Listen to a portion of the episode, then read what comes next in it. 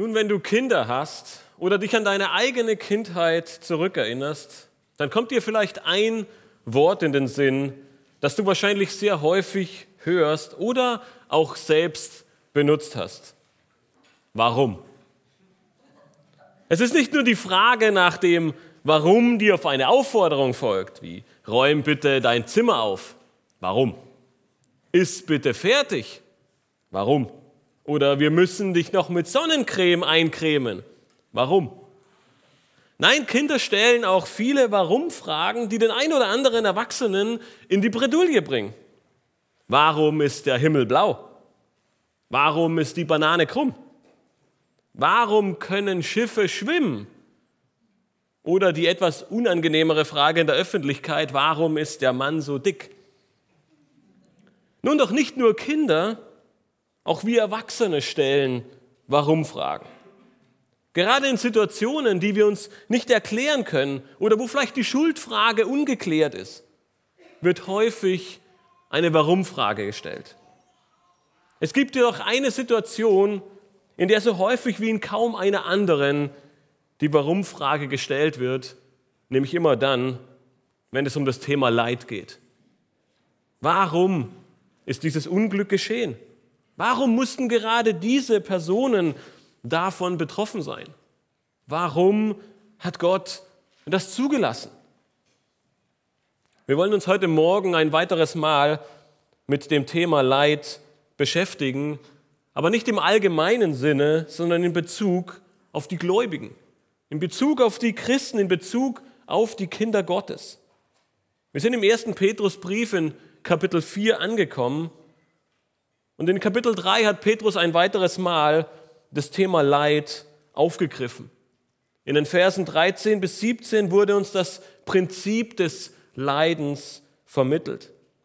Wir wurden daran erinnert, dass Leid ein fester Bestandteil des Glaubenslebens ist und dass wir gerade in diesen Zeiten wie in kaum einer anderen Zeit Gott heiligen können und auch sollen. Uns wurde vor Augen geführt, dass es sogar möglich ist, für Gutes tun zu leiden und dass wir Zeugnis geben sollen, gerade in diesen Momenten, von der Hoffnung, die in unseren Herzen ist. Letzten Sonntag waren es dann die Verse 18 bis 22, die uns an unser Vorbild in unserem Leid erinnert haben. Jesus Christus selbst. Es war sein Leid, das uns überhaupt erst ermöglicht hat, einen Zugang zu Gott zu bekommen. Sein Leiden, sein Tod am Kreuz, Sie führten zur Vergebung unserer Sünden. Sein Leid ist Bestandteil seines einzigartigen Triumphes. Und heute beginnen wir mit Kapitel 4. Und Petrus erstellt uns nun in den nächsten Versen den Zweck des Leides vor. Und dies führt uns zu unserer heutigen Warum-Frage. Sie lautet, warum leide ich als Christ? Warum muss ich als Christ durch Leid hindurch? Gott hätte es doch auch anders machen können. Warum ist Leid ein Bestandteil des christlichen Lebens? Und in den Versen 1 bis 6 gibt uns Petrus eine erste Antwort darauf, warum wir leiden, was der Zweck des Leidens ist und warum Gott Leid in unserem Leben vorgesehen hat. Lasst uns gemeinsam im ersten Petrusbrief in Kapitel 4 die ersten sechs Verse gemeinsam lesen, wenn ihr eure Bibeln dabei habt dürft ihr gerne mitlesen.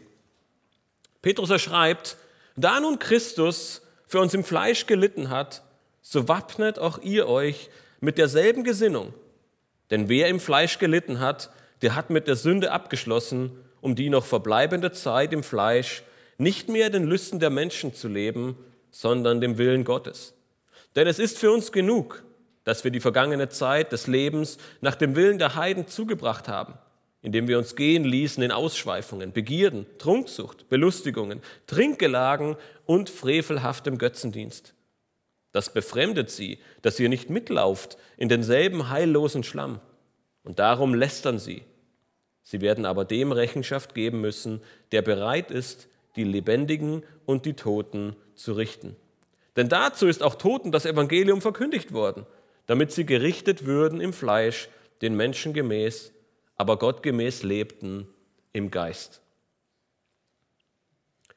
Petrus hat in Kapitel 3 damit begonnen, das Thema Leid ein weiteres Mal aufzugreifen, unter anderem, und hat einen längeren Abschnitt zur Einleitung oder zur Hinführung benutzt, könnte man sagen, in gewisser Weise, um in diesen Versen zu einem gewissen Abschluss zu kommen.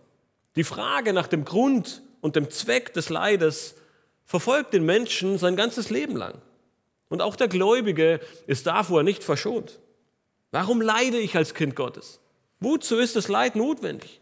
Warum tut Gott das? Und welchen Plan verfolgt er damit? Nun, die Gläubigen im ersten Jahrhundert, gerade jene, an die Petrus sich in seinem Brief wendet, sie standen vor großen Herausforderungen. Ihre Mitbürger, sie waren ihnen nicht wohlgesonnen und Verfolgung und Leid stand an der Tagesordnung. Petrus wendet sich nun an diese leidgeplagten Geschwister und gibt ihnen in diesem Abschnitt in Kapitel 4 drei Antworten auf das Warum des Leidens. Drei Antworten, die ihnen helfen sollen, mit dem Leid und der Verfolgung in ihrem Leben richtig umzugehen, es zu verstehen, aber vor allem Gottes wunderbaren Plan hinter all dem zu erkennen. Mein Anliegen ist es heute Morgen, dass diese Verse auch dich ermutigen, dass diese Verse auch dir eine große Zuversicht, vielleicht auf Kommendes oder auch auf aktuelles Leid geben und dass du dich immer wieder an diese Verse erinnerst und vor allem zurückblicken kannst auch auf die letzten Predigten und die Erinnerung rufen darfst, dass du Anteil an Christi Triumph hast. Nun mit dieser großartigen Zuversicht vor Augen möchte ich gerne mit der ersten Ermutigung und mit der ersten Antwort auf die Frage nach dem Leid beginnen. Und wir finden sie in den Versen 1 und 2 in Kapitel 4. Petrus, er ruft uns zu, Leid lässt dich über Sünde triumphieren. Nun, Vers 1 beginnt mit einem sehr wichtigen, aber auch sehr unscheinbaren Wort, nämlich da. Nun, für alle, die der deutschen Sprache gut mächtig sind. Da ist eine Konjunktion und eine Konjunktion hat die Funktion, eine Verbindung herzustellen. Das heißt, Petrus, er beginnt seine Antwort über den Zweck des Leides mit einer Verbindung zu seinem bisher Gesagten. Was waren die letzten Verse in Kapitel 3? Schau noch mal nach. Richtig. Es ist der großartige Triumph Christi. Paulus, er beginnt, äh Petrus, er beginnt mit dem Zweck des Leidens und erinnert die Gläubigen, die so sehr unter Verfolgung und Leid standen, nochmal an den großartigen Triumph Jesu Christi. Denn dieser Triumph, den Christus für all die Gläubigen vollbracht hat, er soll es sein, ja, er muss es sein, der eine Ermutigung für dich ist. Nun, warum soll dieser Triumph so ermutigend sein? Nun, ich greife es vorweg und zerstöre damit in gewisser Weise den Höhepunkt der Predigt, aber dein Leid als Kind Gottes, er wird am Ende im größten aller Triumphe enden. In deinem Anteil an dem Triumph Jesu Christi, an einem ewigen Leben, das du mit Gott bis in alle Ewigkeit verbringen darfst, an dem es kein Leid und keinen Schmerz und keine Not mehr gibt, keine Sünde, sondern eine Ewigkeit in Gottes wunderbarer Gegenwart. Wenn du letzten Sonntag nicht hier warst, dann hör die Predigt unbedingt noch einmal nach über Christi Triumph und den Anteil, den du in diesem Triumph haben darfst. Doch welches Argument bringt Petrus nun hervor? Lasst uns dazu nochmal Vers 1 lesen. Er schreibt, da nun Christus für uns im Fleisch gelitten hat, so wappnet auch ihr euch mit derselben Gesinnung, denn wer im Fleisch gelitten hat, der hat mit der Sünde abgeschlossen. Petrus, er geht zurück zu Kapitel 3, Vers 18. Christus hat wegen unserer Sünden gelitten. Nicht nur im Geist, nein, auch im Fleisch. Es war nicht nur ein geistlicher Kampf, den Christus zu kämpfen hatte, nein, er litt auch höllische körperliche Qualen für uns. Es war sein Tod am Kreuz, an den wir erinnert werden. Christi Leid im Fleisch für uns, um seinen Triumph zu vollbringen. Sein Triumph, ist eng mit seinem Leid verbunden. Und hier in Vers 1 wird nun deutlich, dass Jesu Leid auch unser Leid sein wird.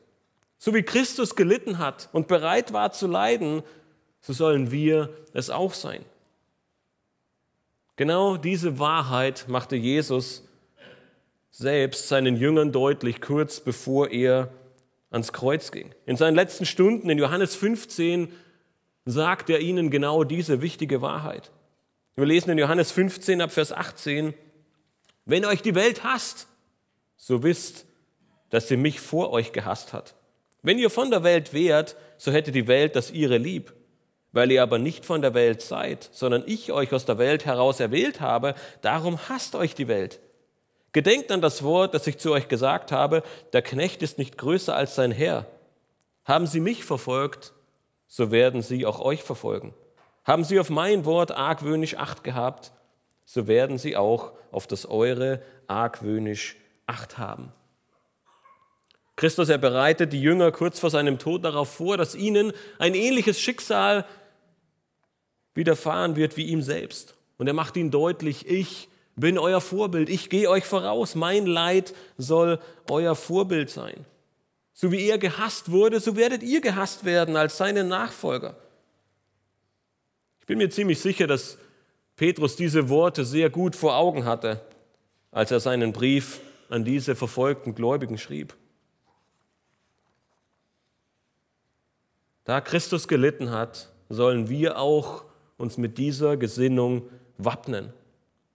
Nun, das Wort wappnen, es ist ein militärischer Begriff und gerade die jüngeren Gottesdienstbesucher unter uns werden nur zu gut wissen, was damit gemeint ist.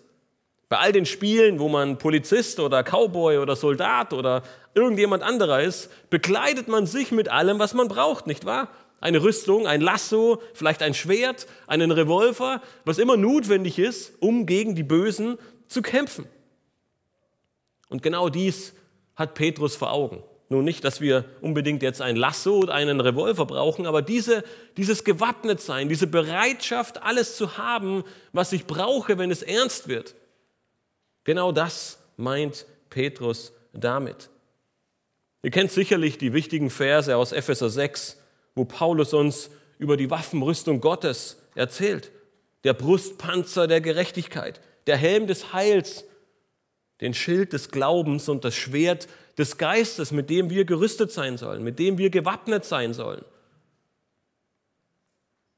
Nun, diesmal, auch wenn wir die Waffenrüstung Gottes auch im Leid brauchen, diesmal sagt uns der Apostel Petrus, dass es noch etwas anderes ist, mit dem wir gewappnet sein sollen, nämlich mit einer richtigen Gesinnung. Er möchte damit sagen, dass wir dieselben Gedanken, dieselbe Bereitschaft, ja dieselbe Haltung haben sollen wie Jesus Christus selbst. Petrus macht deutlich, dass der, Glaube, dass der Gläubige wissen muss und auch bereitwillig und freiwillig akzeptieren muss, dass Leid, Herausforderung, ja im schlimmsten Fall vielleicht sogar der Tod zum Christsein dazugehört.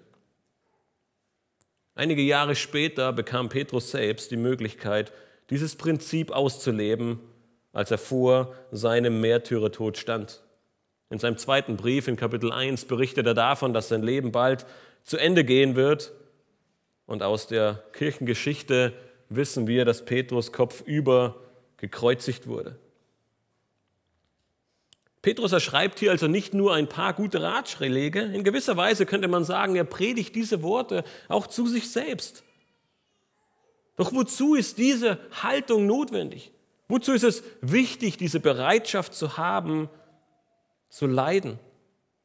Warum ist es ein Privileg zu leiden und warum sollten wir dazu bereit sein? Nun, eine erste Antwort darauf finden wir im zweiten Teil von Vers 1 und in Vers 2. Wenn Petrus schreibt, denn wer im Fleisch gelitten hat, der hat mit der Sünde abgeschlossen um die noch verbleibende Zeit im Fleisch nicht mehr den Lüsten der Menschen zu leben, sondern dem Willen Gottes. Das Wort denn liefert uns nun eine erste von drei Begründungen. Petrus nutzt drei Dens in diesem kurzen Abschnitt, um uns drei Begründungen zu geben, warum Leid etwas Gutes ist. Er sagt, wenn du im Fleisch gelitten hast, dann hast du mit der Sünde abgeschlossen. Die Elberfelder CSV, die drückt es mit den Worten aus, der ruht von der Sünde. Nun, was ist damit gemeint? Meint Petrus hier etwa, wenn wir bereit sind zu leiden, dann werden wir ein sündloses Leben führen und mit der Sünde abgeschlossen haben? Können wir wirklich mit der Sünde abschließen und völlig sündlos leben? Nun, Petrus, er benutzt für dieses Verb abgeschlossen die Zeitform des Perfekt. Das heißt, es, er beschreibt einen andauernden, einen dauerhaften Zustand. Doch natürlich meint er damit nicht, dass der Gläubige nur wenn er leidet, dauerhaft nicht mehr sündigt. Weder im Alten noch im Neuen Testament finden wir einen Beleg dafür, dass wir als Gläubige völlig sündfrei leben. Ja, wir werden dazu aufgerufen, der Sünde abzusagen, nach einem heiligen Leben zu streben und Gott zu ehren. Aber wenn ihr euch an den ersten Johannesbrief zurückerinnert, den wir vor knapp zwei Jahren ausgelegt haben, dann beginnt der Apostel Johannes gleich in Johannes 1, Vers 8 damit, dass er sagt, wenn wir sagen, dass wir keine Sünde haben, so verführen wir uns selbst und die Weisheit ist nicht in uns. Niemand ist ohne Sünde. Genau deshalb ist dieser großartige Triumph Christi so herrlich für uns, wenn wir uns an Kapitel 3 zurückerinnern, weil er uns damit zu Gott führt, der gnädig und treu ist und uns unsere Sünden vergibt, wenn wir sie vor ihm bekennen. Das heißt, Petrus, er möchte uns hier in Kapitel 4 eine andere großartige Hoffnung mit auf den Weg geben. Petrus, er erklärt all den Geschwistern, die in Leid und Not und Verfolgung stehen, dass die Bereitschaft zum Leiden ein Beweis dafür ist, dass sie mit der Sünde gebrochen haben. Es geht nicht darum, dass Gläubige, die leiden, in eine sündlose Vollkommenheit gelangen, sondern Petrus betont vielmehr, dass diejenigen, die sich zum Leid verpflichten, die bereitwillig all den Hohn und den Spott für ihren Glauben ertragen, dass sie damit zeigen, dass sie über die Sünde triumphiert haben, dass sie mit der Sünde gebrochen haben, weil sie aufgehört haben, sich an den gesetzlosen Aktivitäten der Ungläubigen zu beteiligen, dass sie mit ihrer Bereitschaft, mit derselben Gesinnung wie Jesu Leid zu ertragen, über die Sünde triumphieren. Diese Verpflichtung zum Leiden, sie offenbart eine Bereitschaft, eine Leidenschaft für eine neue Lebensweise, zu der wir gleich noch etwas mehr kommen in den nächsten Versen. Ein Leben, das nicht perfekt ist, ein Leben, wo es nicht darum geht, sündlos zu leben, sondern ein Leben, das sich von denen der Ungläubigen in der damaligen römischen, aber auch heute in unserer Zeit und Gesellschaft unterscheidet. Mit dieser Gesinnung, mit dieser Bereitschaft, mit diesem Wunsch, Leid auf sich zu nehmen, so wie Jesus gelitten hat, kommst du zur Ruhe von der Sünde. Sie bestimmt nicht mehr dein Leben. Sie ist nicht mehr dein ständiger Antrieb. Sie ist nicht mehr das, was dich ausmacht, sondern du lebst für Christus. Du bist bereit, seinen Fußstapfen zu folgen, auch wenn dies Leid und Verfolgung mit sich bringt. Es ist dir völlig egal, denn du hast Christi Triumph vor Augen. Und die wunderbare Auswirkung, das wunderbare Ziel dessen beschreibt Petrus dann in Vers 2, wenn er sagt, wenn wir über die Sünde triumphieren, wenn wir bereit sind zu leiden, dann hat es das Ziel, damit wir nicht mehr den Lüsten der Menschen dieser Welt leben, sondern für den Willen Gottes. Petrus, er bedient sich hier diesem typischen Bild des Ablegens und Anlegens, das wir schon aus Kolosser 3 oder auch Epheser 4 kennen. Du legst das Leben nach den Lüsten der Menschen, nach unserer Gesellschaft ab und du ziehst ein Leben für den Willen Gottes an. Ein Leben, das dich nicht mehr von der Sünde beherrschen lässt, das mit der Knechtschaft der Sünde gebrochen hat und nun mit dem Willen Gottes nacheifert. Du hast seine Herrlichkeit, seine Ehre, seine Gesinnung im Blick und möchtest ihm folgen, auch wenn dies Leid und Verfolgung mit sich bringt. Aber deine große Hoffnung, deine große Zuversicht, dein Eifer, sie liegen in Jesus Christus begraben, dem Retter und Herrn deiner Seele. Er ist dir ein Vorbild, selbst darin. Er war es, der verfolgt wurde. Ihm wurde aufgelauert. Es wurde mehrmals versucht, ihn zu töten, ihn zu verführen und ihm das Leben möglichst schwer zu machen. Und eine seiner großartigsten Antworten auf all dieses Leid finden wir in Johannes 8, Vers 29. Dort sagt Jesus Christus selbst, und der, welcher mich gesandt hat, ist mit mir. Der Vater lässt mich nicht allein, denn ich tue alle Zeit, was ihm wohlgefällt. Liebe Geschwister, diese großartige Hoffnung dürft auch ihr, dürfen wir alle heute hier haben. Wenn du für deinen Glauben leidest, wenn du wieder einmal belächelt wirst, wenn du wieder einmal schwere Zeiten durchlebst, wenn dir wieder einmal das Leben schwer gemacht wird, dann erinnere dich an diese wunderbaren Worte Jesu. Gott ist bei mir. Er lässt mich nicht allein. Vielmehr möchte ich leben, wie Jesus gelebt hat. Möchte das tun, was Gott dem Vater wohlgefällt. Möchte zum Willen Gottes leben. Die erste Antwort und Hoffnung, die Petrus uns auf das Warum des Leidens gibt, lautet, Leid hilft dir, über Sünde zu triumphieren. Nun, Leid ist etwas der unnatürlichsten Dinge, die es gibt. Niemand freut sich darauf. Keiner will der Erste sein, wenn es um Leid geht. Niemand ist fröhlich, Schmerz zu ertragen. Ich bin mir sicher, dass jeder von uns gerne möchte und möglichst schnell versucht, dem Leid zu entfliehen. Doch Petrus er versucht, unseren Blick in eine völlig andere Richtung zu lenken.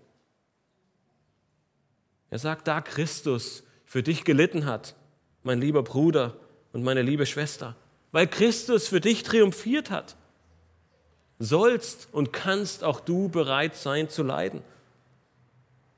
Weil die Menschen Christus gehasst haben, werden sie auch dich als ein Kind Gottes hassen. Doch wenn du bereit bist, dich mit dieser Gesinnung zu bewaffnen, wenn du bereit bist, auf Christus zu schauen, wenn du bereit bist, ihm zu folgen,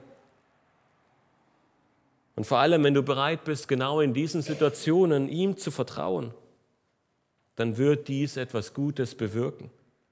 Diese Gesinnung, diese Nähe zu Christus, diese Liebe zu ihm, diese Bereitschaft zu leiden, sie wird dich über Sünde triumphieren lassen.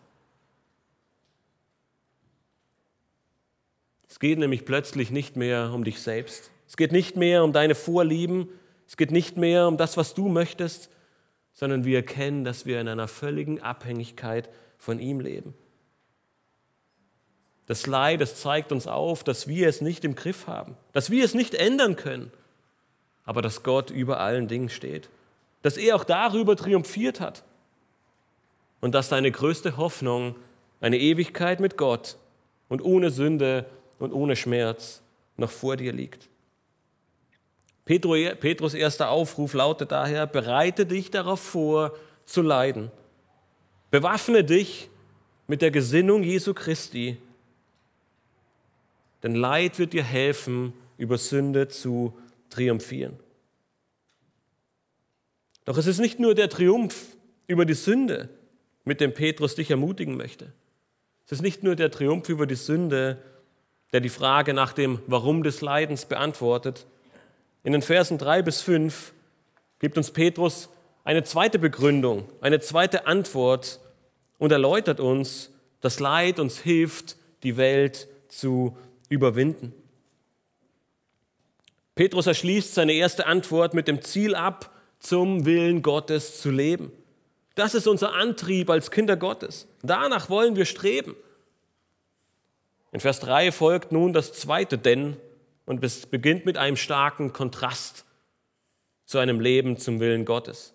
Er sagt, denn es ist für uns genug, dass wir die vergangene Zeit des Lebens nach dem Willen der Heiden zugebracht haben, indem wir uns gehen ließen in Ausschweifungen, Begierden, Trunksucht, Belustigungen, Trinkgelagen und frevelhaftem Götzendienst.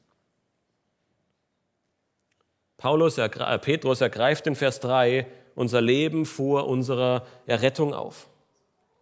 Nun, die einen von euch werden sich in diesem Vers mehr, die anderen vielleicht weniger wiederfinden. Je nachdem, wann du errettet wurdest und unter welchen Umständen du aufgewachsen bist, ist dieser Teil oder dieser Vers in deinem bisherigen Leben zu einem größeren, hoffentlich aber eher zu einem kleineren Bestandteil deines Lebens geworden. Doch niemand von uns, egal wie behütet du aufgewachsen bist, wird sagen können, mein Leben war nicht so. Ich habe immer nach dem Willen Gottes gelebt. Ich habe immer danach gestrebt, ihm die Ehre zu geben. Aus diesem Grund nimmt Petrus alle Empfänger und auch sich selbst mit ins Boot. Er sagt, denn es ist für uns genug. Er schließt sich mit ein und sagt, wir alle haben mehr oder weniger so gelebt. Er macht deutlich, dass unser altes Leben von uns selbst, von den Lüsten der Menschen und des Fleisches geprägt war. Als Ungläubiger ist es meist ein Ziel, aus diesem Leben möglichst viel herauszuholen, deine Begierden und Wünsche zu befriedigen, scheinbaren Spaß zu haben und belustigt zu werden. Petrus er beschreibt die vergangene Zeit als ein Leben nach dem Willen der Heiden. Nun, er meint damit keine bestimmte Personengruppe, sondern macht deutlich, dass wir unser altes Leben nach dem Willen der Gottlosen gelebt haben. Gott spielte keine Rolle vor unserer Errettung. Und so ließen wir uns gehen. Oder so haben wir die Zeit damit zugebracht. Wir wollten das Beste aus dem Hier und Jetzt herausholen und lebten in Ausschweifung, Begierde, Alkohol, Partys und anderen Dingen. Diese sechs Begriffe, die Petrus hier benutzt, sie sind eine Kombination von sexueller Sünde, Alkoholkonsum und Orgien, nun, scheinbar war dies in der damalig römischen Welt ebenso üblich wie auch heute. Eine Liste von solchen Aufzählungen sind sehr typisch im Neuen Testament. Wir kennen sie aus anderen Stellen wie Römer 13 oder 2. Korinther 12, Galater 5, wo uns die Frucht des Geistes und die Frucht des Fleisches gegenübergestellt wird. Und so nutzt auch Petrus hier eine Auflistung mehrerer Eigenschaften und Begriffe, um uns vor Augen zu führen, wie unser altes Leben aussah und die ersten beiden Begriffe, sie beschreiben einen großen Umfang sexueller Sünden. Es sind Ausschweifungen und Begierden, die zum Ausdruck bringen, dass es ein ungezügeltes, hemmungsloses Sündenverhalten ist. Es drückt ein exzessives Schwelgen in sinnlichen Lüsten zum Ausdruck. Nun, freie Sexualität, Ehebruch Homosexualität und jegliche andere Form von sexuellen Aktivitäten sind keine Errungenschaft unserer Zeit. Wir sind nicht die erste Generation, die das erlebt. Nein, all dies wurde bei den Griechen und auch hier bei den Römern bereits sehr frei und zügellos ausgelebt. Und Petrus, er sagt, mehr oder weniger waren wir genauso. Wir lebten dieses Leben auch. Die nächsten drei Begriffe, sie beziehen sich auf verschiedene Arten von Trunkenheit und Feiern. Das Wort Belustigung, es kann auch mit Orgie übersetzt werden. Es beinhaltet das Bild einer wilden und betrunkenen Horde von Menschen, die gröhlend, taumelnd und randalierend um die Häuser zieht. Nun, wir kennen das nur zu gut aus den Medien, wenn ihr welche konsumiert, hoffentlich nicht zu viel, aber wir sehen, dass es heute genauso ist wie damals. Der letzte Begriff, den Petrus benutzt, beschreibt ihren frevelhaften Götzendienst. Nun, wir wissen, dass die Römer sehr gut darin waren, eine Vielzahl von Göttern und anderen Dingen anzubeten. Und es bringt zum Ausdruck, dass Gott im Leben der Ungläubigen keine Rolle spielt. In jeglichem Frevel macht sich der Ungläubige andere Dinge zu seinen Göttern. Ob es damals die Naturgötter oder unterschiedlichste Götter aus Holz oder Stein waren, oder vielleicht in unserer Zeit die Gesundheit, die förmlich vergöttert wird, das Klima, unser eigenes Aussehen, verschiedene technische Dinge oder andere Dinge. Paulus erbringt es in Römer 1 in den Versen 23 und 24 sehr gut zu einem Resümee, wenn er sagt, und sie haben die Herrlichkeit des unvergänglichen Gottes vertauscht mit einem Bild, das dem vergänglichen Menschen, den Vögeln und vierfüßigen und kriechenden Tieren gleicht. Darum hat sie Gott auch dahingegeben in die Begierden ihrer Herzen. Das ist Paulus Zusammenfassung von dem, was Petrus hier in Vers 3 in 1. Petrus 4 schreibt. Der Mensch hat angefangen, alles Mögliche zu seinen Göttern zu machen. In frevelhaftem Götzendienst lebt er sein Leben. Und weil die Menschen nicht bereit waren, den unvergänglichen Gott anzubeten, hat Gott sie dahin gegeben in die Begierden ihrer Herzen. Und die Auswirkungen sehen wir in Ausschweifungen, Begierden, Trinkgelagen und anderen Dingen. Petrus er beschreibt unser altes Leben als ein verabschauungswürdiges und wiedergöttliches Leben. Es soll den Gläubigen eine quälende Last sein und es soll keinen Raum im Leben eines Kindes Gottes geben, zu diesem Leben zurückzukehren. Er beginnt in Vers 3 damit, wenn du nochmal in den Vers siehst, dass er sagt, es ist genug. Es reicht, dass wir lange genug so gelebt haben. Doch dieses neue Leben mit dem Willen Gottes im Zentrum wird Konsequenzen haben. Dieses Ablegen von all dem, was wir früher gemacht haben und dieses Anlegen des Neuen, es wird für diese Welt nicht unentdeckt bleiben. Und deswegen sehen wir die Konsequenz in Vers 4. In 1. Petrus 4, Vers 4 schreibt er, das befremdet sie, dass ihr nicht mitlauft in denselben heillosen Schlamm und darum lästern sie. Wenn du als Gläubiger nicht mehr an diesen Aktivitäten teilnimmst, wird die Welt um dich herum davon befremdet sein. Deine Freunde, deine Nachbarn, ja vielleicht deine eigene Familie, sie wird überrascht sein, sie wird es seltsam finden, wie du dich plötzlich benimmst. Warum gibst du deinen früheren Lebenswandel auf? Warum versuchst du plötzlich so anders zu sein? Warum ist es dir nicht mehr wichtig, dein Leben in vollen Zügen zu genießen? Warum betest du nicht mehr all diese anderen Dinge an, die dir früher so wichtig waren? Dieser Vers erinnert uns sehr deutlich daran, dass wir Fremdlinge in dieser Welt sind. Dass unser Bürgerrecht nicht hier ist, sondern im Himmel. Ein Fremdling ist meist nicht sonderlich willkommen. Er passt nicht zurecht in die Kultur, er passt nicht zurecht in die Umstände, in denen er lebt. Er vertritt nicht die Werte und Bestrebungen des Landes, zumindest manchmal nicht. Und er passt nicht zurecht in das soziale Gefüge. Es ist dieser heillose Schlamm oder dieser Strom der Heillosigkeit, wie es die Elberfelder Übersetzung sagt, dem du nun nicht mehr folgst, dem du dich nicht mehr anschließen möchtest. Dieser heillose Schlamm oder dieser Strom der Heillosigkeit, der bringt einen bösen Zustand zum Ausdruck, in dem an nichts Gutes mehr gedacht wird.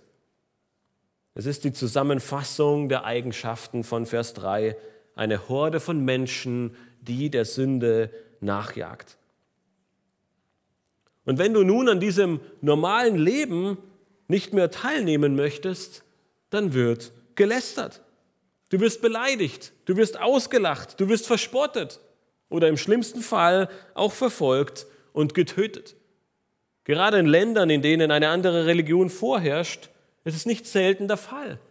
Wenn du zum Glauben kommst und plötzlich nicht mehr die anderen Götter anbetest, wenn du nicht mehr vor ihnen auf die Knie fällst, wenn du ihnen nicht mehr nachfolgen willst, dann bringt das viel Leid und nicht selten den Tod nach sich. Nun, dieser Vers ist besonders wichtig für, eine richtig, für ein richtiges Verständnis von Leid und Verfolgung.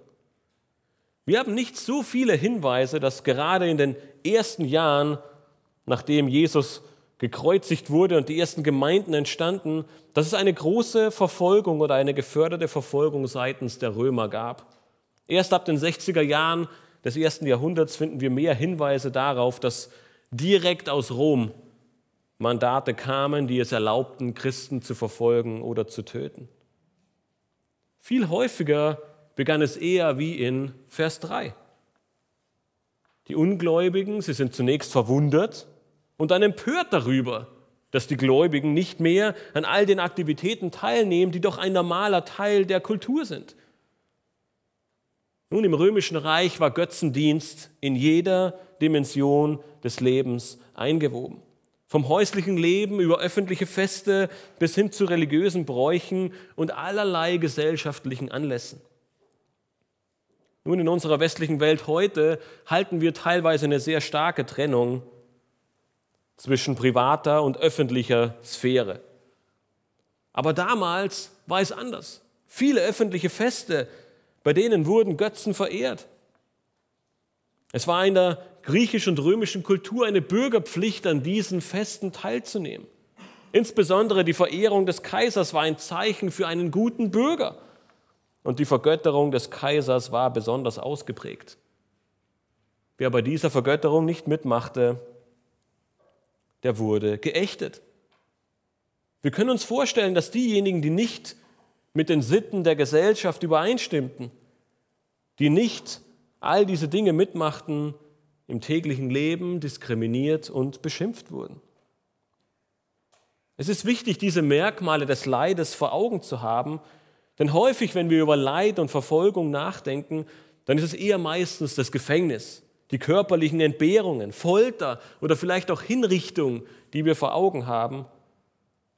Doch mindestens genauso häufig sehen wir hier, wie die Empfänger des Briefes von Petrus ja, misshandelt wurden, indem sie gesellschaftlich geächtet wurden, indem sie verlästert wurden, indem ihnen das Leben schwer gemacht wurde, ohne dass sie vielleicht gleich direkt ins Gefängnis mussten. Aber an jeder Ort, an jeder Ecke wurde klar, der Gläubige, der Christ, der macht nicht bei all den Dingen mit. Wir haben ihn schon Monate nicht mehr bei den Festen gesehen. Er hat schon ewig lang nicht mehr seine Götzen angebetet. Er wird verächtet, er wird gelästert, über ihn wird sich lustig gemacht. Wie sollten die Gläubigen nun mit diesem Umstand umgehen? Worauf sollten sie ihren Blick richten? Die Antwort von Petrus folgt im letzten Vers seiner zweiten Begründung, in Vers 5. Er sagt, Sie aber werden dem Rechenschaft geben müssen, der bereit ist, die Lebendigen und die Toten zu richten. Petrus errichtet den Blick der Empfänger auf das Ende, auf das Gericht Gottes. Er sagt, liebe Brüder und Schwestern, gegenwärtig mögen die Ungläubigen die Gunst und Privilegien der römischen Gesellschaft genossen haben. Sie erleben vielleicht gerade einen sozialen Aufstieg und das Lob ihrer Mitmenschen. Sie waren die Helden, die Insider, während die Gläubigen jene waren, die außen vor blieben, die Outsider. Er sagt aber, achtet auf das Ende. Die gegenwärtigen Umstände, sie sind nicht der letzte Schritt. Es ist nicht der letzte Punkt in ihrem Leben. Diejenigen, die jetzt nach den Lüsten der Menschen leben, die, die in Ausschweifungen leben und dem Strom der Heillosigkeit folgen, diejenigen, die die Gläubigen verlästern, sie werden am letzten Tag von Gott gerichtet werden. Sie werden Gott Rechenschaft geben müssen. Diese Formulierung, sie ist sehr typische griechische Gerichtssprache und sie bezieht sich hier auf das Endgericht, auf jenes Gericht vor dem großen weißen Thron, welches wir in Offenbarung 20 vorfinden.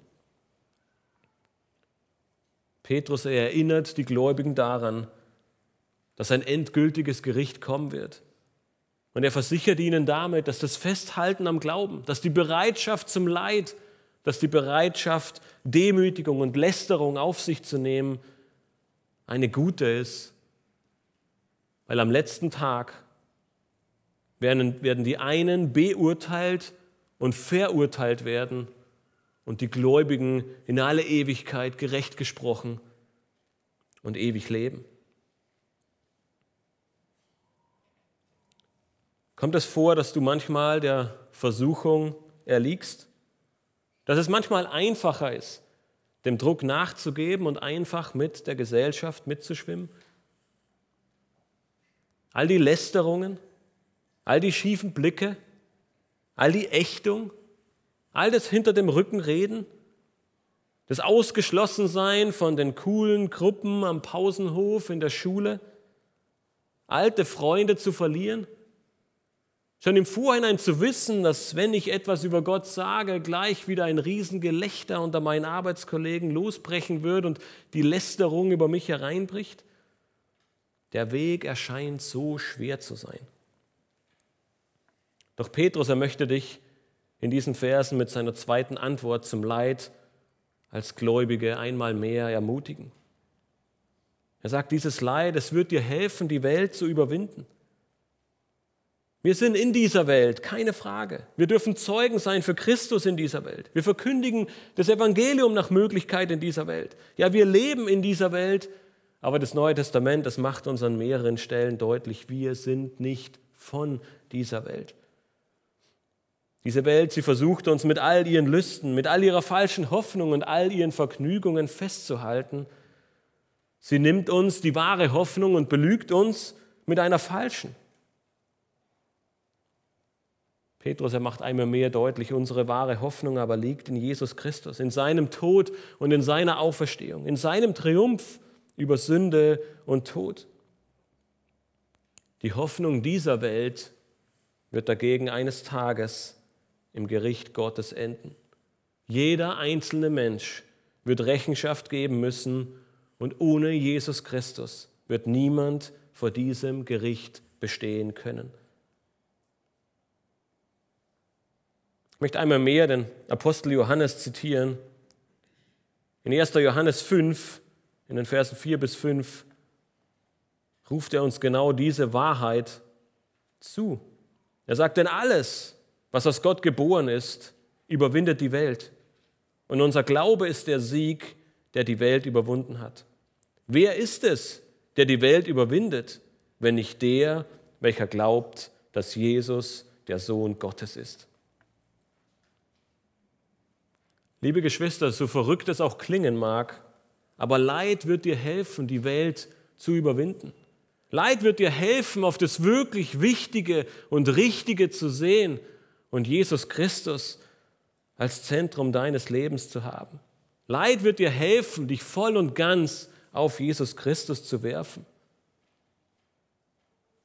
Leid wird dir helfen, auf Jesus Christus zu sehen und seinen Triumph vor Augen zu haben. Diese ganze Welt, sie läuft in ein furchtbares und nie dagewesenes Gericht. Die Hoffnung als Gläubiger ist jedoch eine andere. Und damit schließt Petrus auch diesen ersten Abschnitt ab. Wir haben gesehen, dass Leid uns hilft, über Sünde zu triumphieren. Wir dürften erkennen, dass Leid uns hilft, die Welt zu überwinden. Und Petrus drittes und letztes Denn gibt uns die letzte Antwort auf die Frage nach dem Warum des Leides. Und sie lautet, Leid offenbart dir deine ewige Hoffnung. Wir lesen in Vers 6, denn dazu ist auch Toten das Evangelium verkündigt worden, dass sie gerichtet würden im Fleisch, den Menschen gemäß, aber Gott gemäß lebten im Geist. Petrus dritte und letzte Ermutigung zum Leid liegt in der Verkündigung des Evangeliums, der Verkündigung einer Botschaft, und zwar an Tote. Nun, dieser Vers hat zu einer Vielzahl von Auslegungen geführt. Wie kann denn Toten das Evangelium verkündigt werden? Es ist nicht möglich, schließlich sind sie tot. Aus diesem Grund haben manche vermutet, dass es sich hier nur um geistlich Tote handelt. Nun, das griechische Wort, das Petrus für diese Toten benutzt, spricht aber explizit von einem physisch toten Menschen. Sie waren nicht nur geistlich tot, nein, es war kein Leben mehr in ihnen. Deshalb haben andere versucht, die Brücke zu Kapitel 3, Vers 19 von letztem Sonntag zu schlagen und sagen, diese Toten, wir müssen sie mit den Geistern aus Kapitel 3, Vers 19 in Verbindung bringen. Aber das Vokabular des Textes, der ganze Kontext und die Absicht von Petrus in diesen beiden Aussagen, sie sind zu unterschiedlich, um sie alle über einen Kamm zu scheren. Deshalb müssen wir uns die Frage stellen, welche Hoffnung kann Petrus einem Gläubigen nun in Bezug auf die Verkündigung des Evangeliums zu Toten geben? Glaubt er etwa, dass am Ende doch allen Toten das Evangelium verkündigt wird und jeder Mensch errettet wird? Nun, mit Sicherheit nicht. Wir haben gerade im Vers 5 gesehen, dass er genau das Gegenteil zum Ausdruck gebracht hat. Er sagt, all die Ungläubigen, sie werden gerichtet werden. Sie müssen Rechenschaft abgeben und werden für ihre Schuld und ihre Sünde auf ewig bezahlen. Getrennt von Gott, an einem grauenvollen Ort, der Hölle genannt wird. Nun, ähnlich wie bereits in Vers 3, nutzt Petrus hier einen starken Kontrast, um einen sehr wichtigen Punkt zu machen. In Vers 5 stellt er seinen Empfängern das Endgericht vor Augen. Alle, die nicht Christus als ihren Herrn und Retter anerkennen, sie werden gerichtet werden. Doch das Evangelium, es bietet einen Ausweg vor diesem Endgericht. Und genau diesen Ausweg haben einige Menschen genommen. Noch zu ihren Lebzeiten wurden Menschen das Evangelium verkündigt, Menschen, die bei der Abfassung seines Briefes nun bereits tot waren. So wurde den Toten das Evangelium verkündigt. Doch was ist mit ihnen passiert? Richtig, sie sind gestorben. Schau in Vers 6.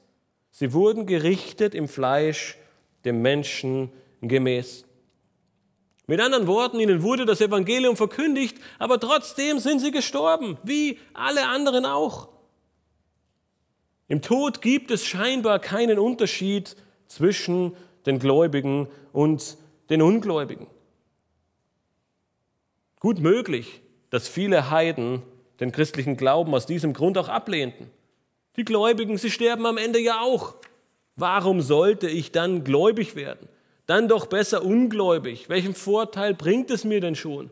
Dann lebe ich doch lieber dieses Leben in vollen Zügen, genieße es und mache mich über diese gläubigen Spinner lustig. Doch häufig ist ein zweiter Blick notwendig. Ein zweiter Blick, der uns das ganze Bild wirklich verstehen lässt. Und dieser zweite Blick offenbart nun die wahre Hoffnung. Obwohl diesen Menschen das Evangelium verkündigt wurde, starben sie trotzdem.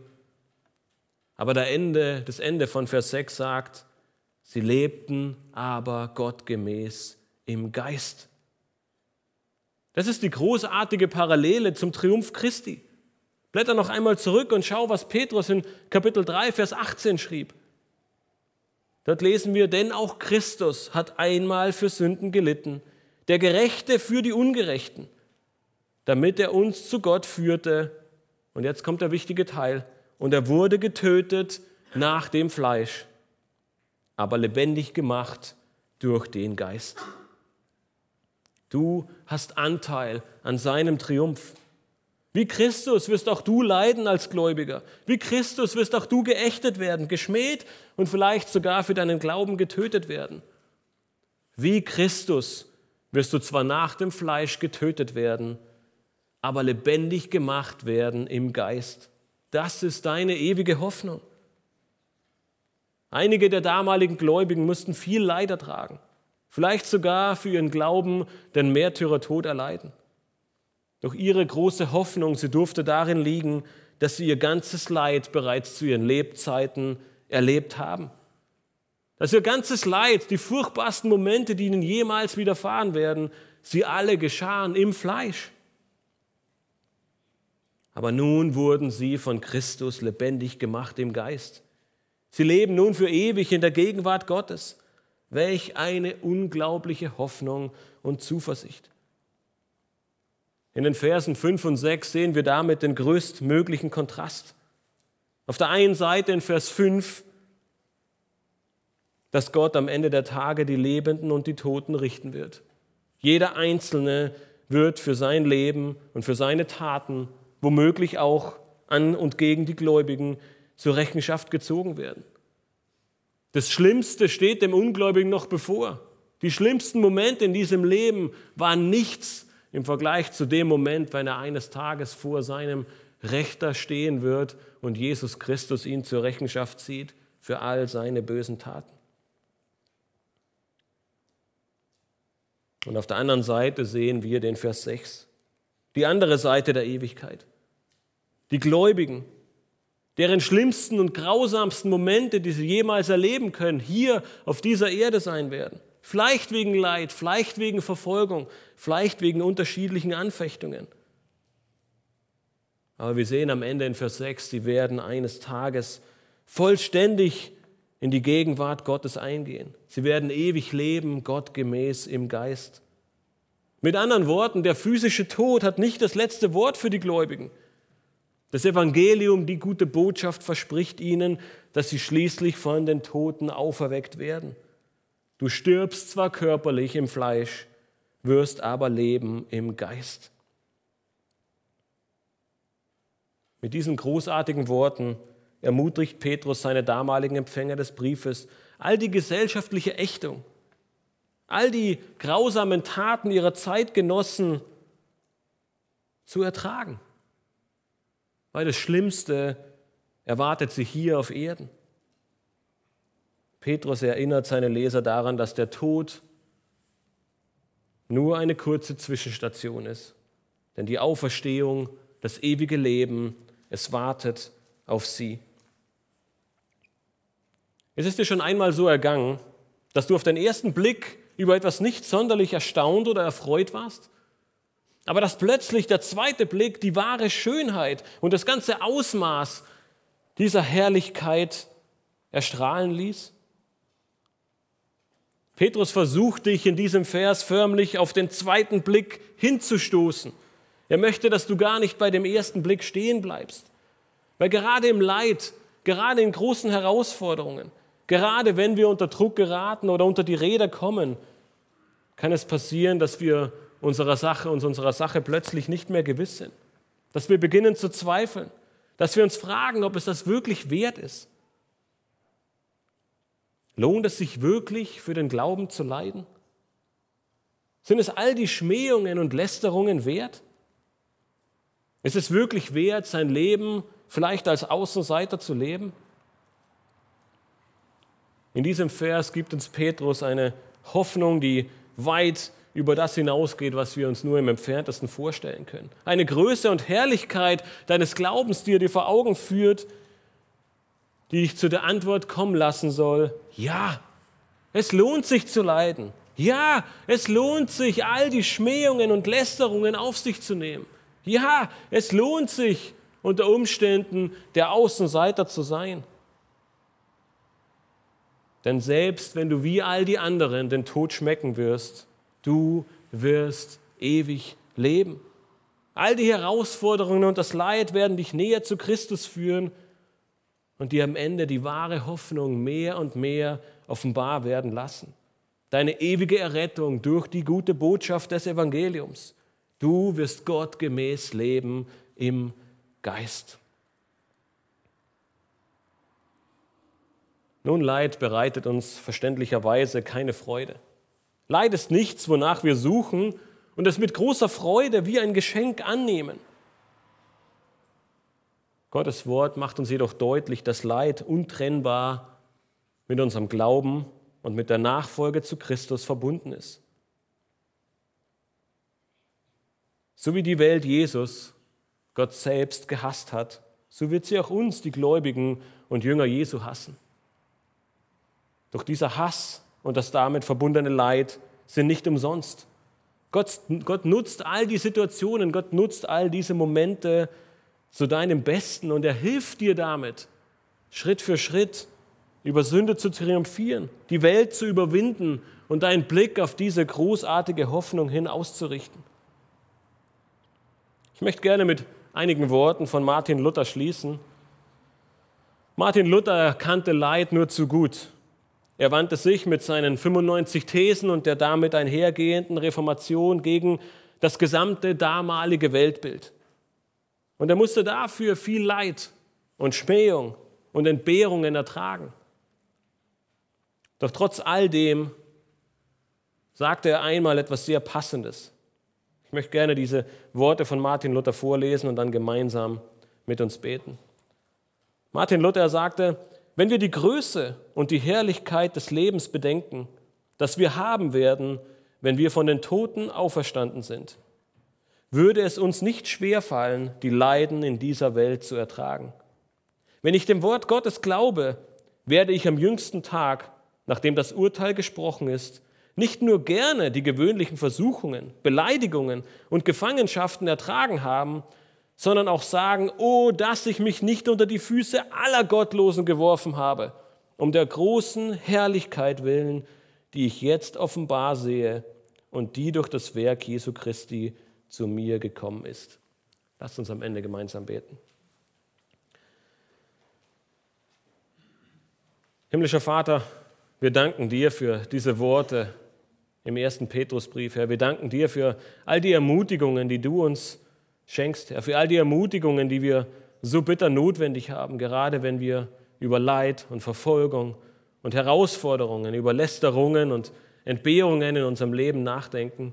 Und dennoch dürfen wir sehen, Herr, dass du über all diesen Dingen stehst, Herr, dass du diese Dinge nutzt, um uns weiter zu dir zu ziehen, dass du diese Dinge nutzt, um uns mehr und mehr erkennen zu lassen, dass unsere Hoffnung und unsere Zuversicht und unsere Freude nicht in dieser Welt liegt, auch wenn es viele Dinge gibt, über die wir uns erfreuen dürfen, war das die wahre Freude, die wahre Hoffnung, die wir haben dürfen, weit über diese Welt hinausgeht.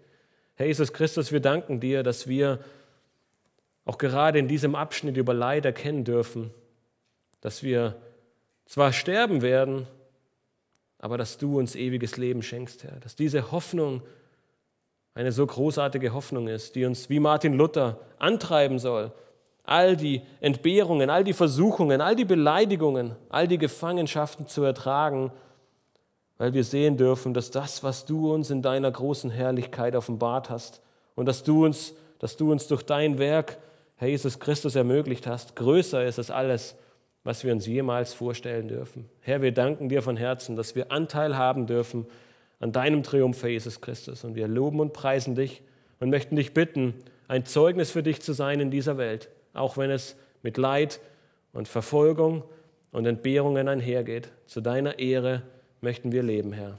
Amen.